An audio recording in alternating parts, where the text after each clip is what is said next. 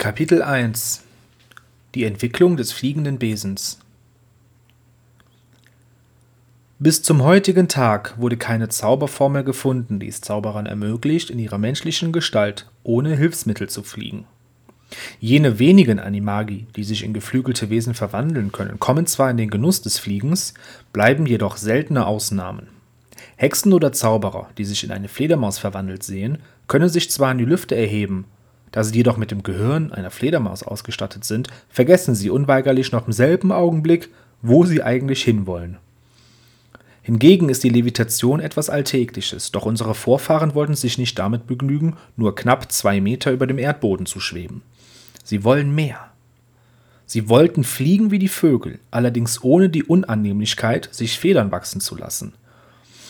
Für uns ist es heute so selbstverständlich, dass jeder Zaubererhaushalt in Britannien mindestens einen fliegenden Besen besitzt, dass wir nur selten einmal aufmerken und uns fragen, wie es eigentlich dazu gekommen ist.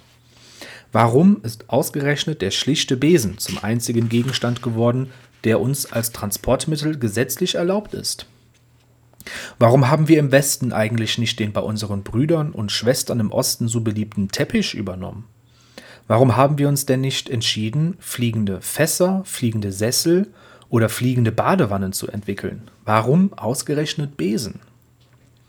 Die Hexen und Zauberer waren natürlich gewitzt genug, um einzusehen, dass die Muggel in ihrer Umgebung danach trachten würden, ihre magischen Kräfte auszubeuten, sobald ihnen einmal die Augen darüber aufgegangen wären.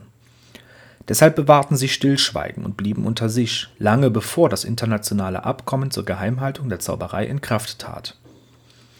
Wenn es schon nötig war, ein Fluggerät im Haus zu haben, dann musste es unbedingt etwas Unscheinbares sein, das leicht zu verstecken war.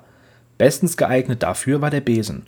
Man musste, wenn ein Muggel ihn fand, nichts entschuldigen und schon gar nicht erklären, worum es sich handelte. Zudem war er leicht zu transportieren und auch nicht teuer. Allerdings hatten die ersten für die Zwecke des Fliegens verzauberten Besen durchaus ihre Tücken. Wie historische Dokumente zeigen, benutzten Hexen und Zauberer in Europa schon im Jahr 962 nach Christus fliegende Besen. Eine deutsche illuminierte Handschrift aus dieser Epoche zeigt drei Zauberer, die mit dem Ausdruck heftigsten Unbehagens auf den Gesichtern von ihren Besen steigen. Der schottische Zauberer Guthrie Lochran berichtet im Jahr 1107 von seinem mit Holzsplittern gespickten Hintern und aufgequollenen Hämorrhoiden nach einem kurzen Besenritt von Montrose nach Arbroath ein im Londoner Quidditch-Museum ausgestellter mittelalterlicher Besen vermittelt uns eine gewisse Ahnung von Lochwins Qualen. Siehe Abbildung A. Na gut, die Abbildung kann ich jetzt nicht vorlesen, aber ja, es ist ja wohl eine Zeichnung von einem äußerst ungemütlich wirkenden Besen, der nur so fünf Borsten am Ende hat und ähm, ich weiß nicht. Es ist einfach ein furchtbar aussehender Besen. Ähm, ein dicker, knorriger Besenstiel aus unpoliertem Eschenholz, an dessen einem Ende auf simpelste Weise ein paar Haselstrauchzweige festgebunden sind, ist weder bequem noch genügt er aerodynamischen Erfordernissen.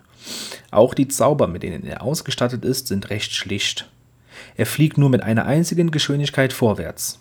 Er steigt, sinkt und hält an. Da die Zaubererfamilien jener Zeit ihre Besen noch selbst herstellten, gab es gewaltige Unterschiede, was Schnelligkeit, Komfort und Handhabung ihrer jeweiligen Reisemittel betraf. Im 12. Jahrhundert schließlich hatten die Zauberer gelernt, Tauschhandel zu betreiben, so dass ein geschickter Besenmacher seine Besen gegen Zaubertränke eintauschen konnte, die seinem Nachbarn vielleicht besser gelangen. Kaum waren die Besen bequemer geworden, flog man nicht mehr einzig und allein, um von Punkt A nach Punkt B zu gelangen, sondern auch zum Vergnügen